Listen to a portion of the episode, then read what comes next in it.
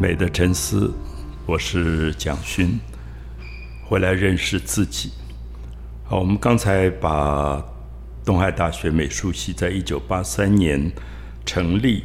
啊，四十年前了。那当时一些特殊的渊源，后来开了呃精工课，由徐梅英老师来带，所以就带出第一届的学生，里面有曾永林啊。可是我现在。念他的名字都觉得很尴尬，因为他改过名字，他本来叫曾文林。我常常跟学生抱怨说，在我失智的年龄，最好不要乱改名字，因为我已经没有办法记忆了。那可是还好，因为我都叫他叫 Candy Candy，所以欢迎 Candy，还有欢迎 Candy 的学生 Nick。大家好，大家好，我是那个改名的曾永林。所以 Candy 是第一届嘛，所以你是在哪一年开始接触学名？不是不是大一吧？因为浩浩还没回来。那时候应该是大二、大三的课吧。他主要是对教我们呃设计类的课程，然后但是他也有一些呃精工的经验，所以那时候在系上是开了类像工艺的课程。是，所以不只是精工。好像还有 fiber 啊，对对对，还有一些染织之类的。对，反正那个年代就是在东海啊，算是我们是第一届嘛，所以也有点像是实验被实验的对象。所以那时候老师就是主任这边开了一些课程，是都是比较是具有一些实验性的。那工艺的话，就算是也是另外一种媒材。那我们接触的媒材就比较多，是像是呃布料、纤维之类的 fiber 的。精工那个时候其实还没有，但是已经透过徐老师知道说，哦，原来有金属呃工艺或是金属创作这一块，嗯，对的发展。所以你也学了 fiber，就是纤维艺术方面。对，那时候我们就大概是从呃。Fiber 上面的一些表现的技法，比如说像染的这个部分，然后有接触到，比如说蜡染啦、糊染啊这个部分。可是我记得有一阵子哦，大概刚开始那个纤维艺术的课，就整个细管臭的要死，因为大家就每个人要去泡一种植物，然后发现里面的纤维，所以有的人把香蕉皮什么全部都泡在那个桶里面。有我我记忆是对的吗？哎。没，我的记忆都是美好，没有什么味道，没有什么味道是不好的。然后我就问学生说：“好的，为什么气管这么臭？”他们说：“因为老师要我们去寻找纤维这个东西，嗯，是是，不是每一个植物的纤维都那么好用，所以第一节课就我就觉得好神奇的课。对对对，在东外美术系真的是有一个好处，就是什么东西都可以拿来玩，什么东西都不奇怪。我也是从科班、国中、高中都念美术班，然后到了东海大学的美术系。那那时候，呃，就是国画、西画其实都会，可是后来遇到了这个，还得过书法奖，对对对对，对对，那个是多才多艺。没有没有没有，可是那时候遇到那个精工的时候，真的是好像遇到了一个对手，因为要怎么去学习这个材质，要学习怎么用。工具去应付这些很顽强的材质，真的是觉得遇到对手，然后做出来的作品又花时间又花力气，然后又小，然后可是那个成就感却是非常非常的大。哎，我可不可以讲一下？就是其实应该来说，当时的呃，我们对精工，应该说精工在。东海美术系发展的一个传承，一开始当然是由徐美英老师，他带给我们很多我们对于精工的想象。对，就是说，那但是那时候课程上面并没有精工的这个课，它是包在工艺课程里头的。但是我们就知道说，哦，原来金属也可以当成一个创作的美材。那之后当然就是我再去呃美国 Oregon 进修之后，也是呃回来到东海美术系兼课任教。呃，教的第一届的，我的第一届学生应该就是，这是第十届了。对，第十届的学生也是算是 Nick 嘛，好，然后呃那时候呃讲教精工这件事情，虽然他有一些呃基础的技法，可是我想那时候我们在玩用玩的性质是比较多的，就是就是说跟学生玩在一起。然后我记得好像因为这个材料特别迷人嘛，它像那个刚刚讲的，就是它会有很多的一些呃困难度，然后很多的呃有一些技术性的挑战。那可是我们大概就是呃有几个朋友哈，就是哎应该说学生现在都变朋友了哈，就。我们就会一起玩。那我记得那个时候，常常我们在戏馆里面就是会，呃，自己出一个题目。嗯嗯嗯，对。然后就有点像是呃两个两个一对，然后就去挑战，就是我们出的题目，然后我们当晚就要把它做下来。PK 对 PK 就现在的 PK。然后曾经还做到就是学校，然后在在学校里面就是做到跟金工会敲敲打打嘛。那常常就做到半夜，所以也有碰到，就是校警、校警他们就来查门。对，好家在就是那时候我还算是一个老师，所以就是哎出去讲讲话就就没事了。那我想那个时候的我们对金属的呃热情吧、着迷，大概就从那个时候，从一个比较是游戏性、实验性，它并没有太多的规范，然后我们用 PK 的方式去做。然后后来才发展出来，就是也不能讲发展出来了，就是玩出来，玩出来，然后觉得很有趣这个材料。我不晓得这样理解对不对啊？就是说，因为美术系传统来讲，可能就是绘画、雕塑。那绘画、雕塑在美术系，它好像变成了一个规范跟体制了。那是不是开这些课，不管是纤维或金属，因为之前好像前无古人，所以你就可以高兴怎么玩就怎么玩。我我觉得我们的美术系好像多一点这种非体制的东西，对学生的创意是非常有趣的。嗯，说到这个，我要提到刚刚那些不同的课程，其实是在呃这个记忆上面，就是手上的这些记忆多了一些更更广的一个一个发展。但是在这个心灵里面，我觉得我跟 Candy 我们真的受惠最大的。真的是蒋老师上过蒋老师的课，真正的启发的那个心灵里面的启发是在大一的那一个第一堂的艺术概论那堂课里面。Kenny，你要不要讲一下你们的艺术概论？那个时候他会很我不要讲，我我 没有，对不起，我一点都不怕你。我跟你讲，因为我常常跟第一届学生说对不起，对不起，因为那个时候压力太大。我觉得有一种着急，那个着急说，这三十个学生是你第一届学生，你要他每一个人都变成不得了的达文西，我觉得是错的。我现在一直对这个事道歉。我碰到第一届，我一定道歉，说对不起，对不起，我那个时候的观念是错误。没有没有，老师你你你你没有错的观念，那怕我的呃怕你的也不是我。我讲的一个是说呃这。但蒋老师是一个非常重要的，都应该是说我们的启蒙人呢。我想那个应该同意哦。那其实第一件事情，大概呃我很清楚的知道说，老师其实一直要我们自己去找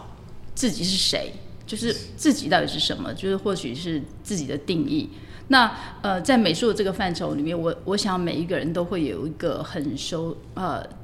上手嘛，或是比较。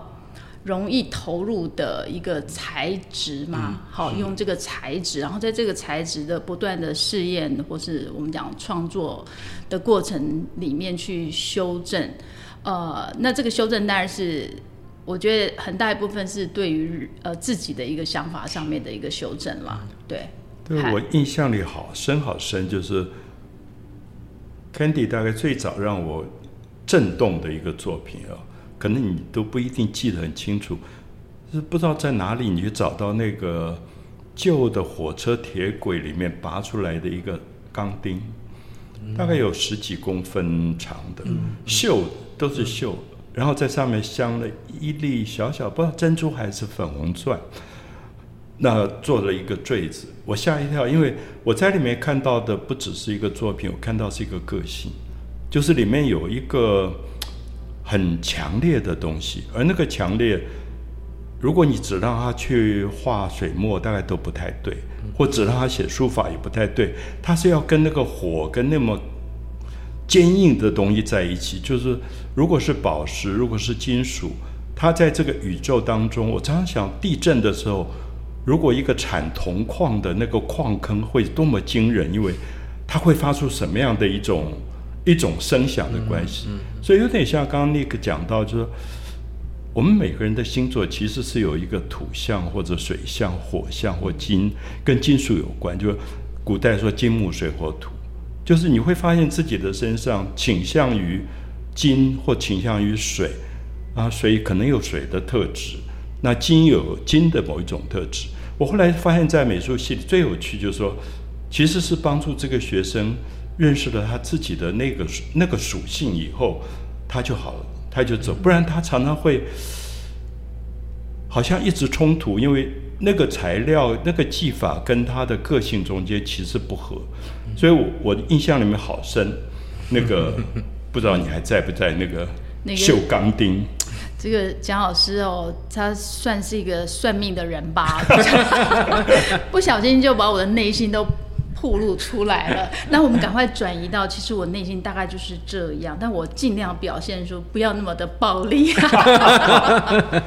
然后，然后我也希望有一些优雅，像姜老师，或是像 Nick，Nick 做的东西，我觉得他大概是我在呃，大部分我们在做呃呃精工的这个领域里面的人，比较是会着重在这个金属的材料上面或者技术上面的表现。但是那个 Nick 他在啊，虽然他也是受到精工的。影响，可是我想他在，因为他绘画的部分的能力很强嘛，哈，但不是只有这个能力而已，他就是 呃，他对感知啊，或是对于一些哲学上面的探讨嘛，哈，生命的探讨，他也有一个呃，我觉得蛮敏锐的部分。那他把这个精工的部分跟比如说我们呃绘画的部分结合在一起，甚至有一些呃造型性的东西，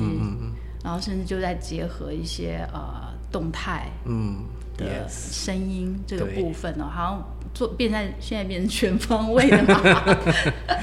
跟磁悬浮跟那个宇宙理论，对对对对对对对对对对，他的这个要不要蒋老师也帮他算一下命啦，然后帮我们拆解一下，从他的作品里面我们可以看到什么样的水象的人吗？还是风象？不晓得，我想 Nick 这几年展览比较多，其实可能有些长跑画廊的朋友应该也比较熟，就是。我相信一个创作者到最后是他一生所有的东西综合在一起了，所以我知道他的家庭里面一直有一个很强的密宗的信仰的传统，那个东西其实，在很早可能就已经在心里面，就是对于这个宇宙或者灵界沟通的这个部分，他一直潜伏着，所以等到有一天要做那个作品的时候，他就很很自然就就出来。那这几年好像天圆地方啊这一类，都跟这个有关，嗯，就是宇宙里面的某一种神秘性，那不是去解答它，而是去摸索，嗯，去摸索的那个过程。可是也因为不是解答，而是摸索的时候，特别里面有一种人走向神秘世界的某一种谦卑。因为我我我会很怕结论性的东西，我反而觉得那个摸索的过程本身很。很迷人，可是我这一次我我我跟那个说，哎，我们来展览四十年来这样，然后来哎，我们要特别邀请一个人，就就是 Candy。可是因为我觉得 Candy 从那个钢钉的那个经验下来哈，有个东西其实在变，就是那个从铁轨里拔出来的生锈的那么强悍的钢钉，其实里面有一个柔软的东西。就比如说那那个我忘记是珍珠还是粉红色的，是一个一个宝石，嗯，就是它跟那个东西是很对比的，嗯，那因此我最近看到呃，Candy 用三 D 列印的方法做出来的像酒杯这样东西，里面某一种粗犷的那种，或者我们刚才讲像火一样爆裂的那个东西，其实转换了，它变成更。怎么讲？就是绕指柔，那个那个柔软，其实会不会跟年龄有关，或者跟生命的经验有关？因为你也长期在教书了，我想面对各式各样的学生，大概会历练出一个什么东西？哎，对，一下又把年龄又透露了。你刚刚说那个那个那个银杯的主题叫做什么？老花，老花。呃，好，我常我们常常在开玩笑，就是说，刚好我这种个性的哈，去做金工是最适合不过了，因为金工要用火嘛，然后又用到铁锤去敲东西哦，然后金属看起来很硬，可是它事实上它又有呃有柔软的一面，就它非常非常的迷人呐。那所以常常就是。呃，对于我来讲，我如果去敲一敲东西，我就变正常人，这样就可以很和平和的对学生讲话，这样子啊。可是我那个内在潜藏的那个暴力的部分还在。对，那最近也是因为就是不是最近啊，你是看到了，因为年龄的确跟年龄有关，那个手都敲坏了，你还能手还能敲多久啊？对不对？对啊，所以就是呃，应该来讲是说。呃，金属的这个部分，当然它有很多很多的一个呃挑战性吗？就是那个挑战性是会让我觉得，如果我要把它做细，就粗犷当然我们可以做，但是做细的话，我们可以做到多细？然后所以我就一直在尝试说，有没有办法呃用呃一个让它呈现一个比较细致的方式哦？所以我现在做那个。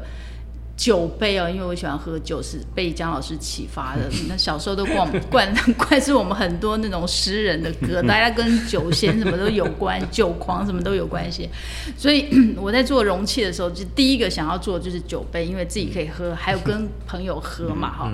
那所以我就在想说，我在做容器的时候，我把我可不可以把那个呃呃一些。平面的东西，平面的 pattern 把它变成立体的 pattern，然后甚至这个 pattern 是镂空的，它是会像会像蕾丝吗？哈，就是蕾丝的那种 pattern，就是刚刚老老师讲的，原来是很暴力的部分，有没有比较优雅的部分可以绕指的部分可以绕一下？这样对那。那对有有几个 pattern 看起来还有点像丝袜一样，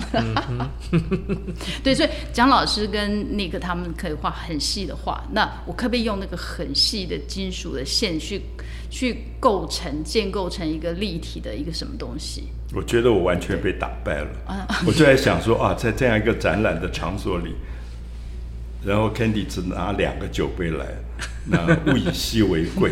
所以那个灯光一打上去以后，那种华丽真是吓人。因为我我最近很迷那个像二十世纪初那安努夫那种时期，我觉得他们真的就是可以把一个刀一个叉做到那么，简直让你感动。就现在都在博物馆，就是可恐怕没有人舍得拿了拿它来切牛排，是吧？可是当时设计的时候制作的时候，它里面真的有情感的。有这么深，甚至一个楼梯，甚至我在比利时布鲁塞尔走过一条街，看到一个窗户的框，我我知道它是一九一二年左右的那种阿努沃多，我真的吓一跳，说，哦，真的觉得那边是要爱人要在那个窗口出现的感觉，就我我真的不觉得夸张，就是那样的一个窗户，不是一个开开窗不开窗的问题，而是说它就是爱人要出现的窗口。那个真惊人。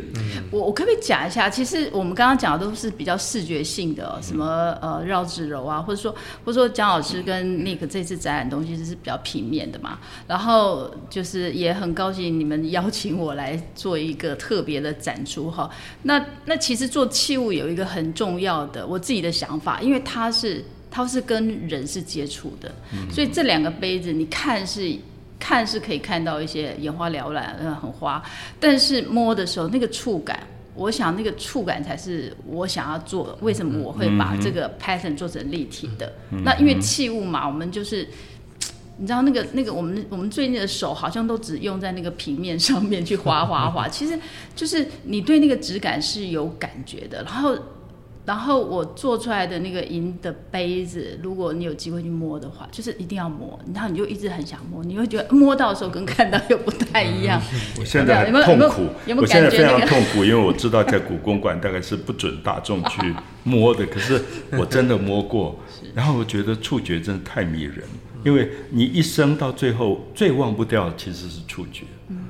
就是你会发现，因为触觉太私密了。所以他很难跟别人分享。然后有一天，你发现你身体里面记忆最深、最深的一定是触觉。那我握到那个酒杯的时候，真是有一种感动，就是它里面这么有温度，这么细致。虽然它是一个银，是一个金属，可它可以有这样的人体的温度，有这样的一种跟我的手之间密合的关系。可是我不晓得故宫馆大概不准大家摸，所以不知道怎么办，你只好买回家了。对对。好的，好的，这就是喝酒的态度啊。嗯。然后呃，老师刚刚提到这个四十年来，这是我们这次的主题。那其实我这一次的展览的主题也真的是跟从时间的这个观念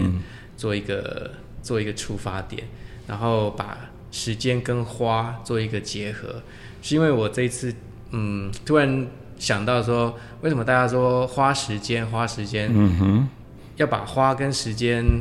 放在一个同样的一个一个。呃，一个词上面去去谈这个时间的事情，所以我那边一边在想，一边在觉得说，花的花开跟花谢，它的这个生命的流程，然后呃，跟我们这次谈到这个四十年来从东海的创系到现在，整个也是一个时间的流程，然后所以我就想说，用花跟呃我。个人慢慢去花时间，把这些作品一笔一笔的把它画好，呈现出来。呃，可能是我在这个时间上面多思考、多想象，然后也是多了解一些从物理学上面、从呃哲学上面去探讨的一个呃时间上的这个跟跟人都是息息相关，但是我们就是活在时间里面。呃，我就想亲身的去体验一下，花时间以绘画的方式去呃经验这样子的感受。所以李白说的“花间一壶酒”，就是讲你们两个这一次的作品。花间就是酒。好，我们希望十一月五号以后大家都可以来看，三个月的时间，所以时间很很长。那如果要真的想要去触摸一下，你们更古公馆想办法预约时间。谢谢，谢谢，谢谢，谢谢蒋老师。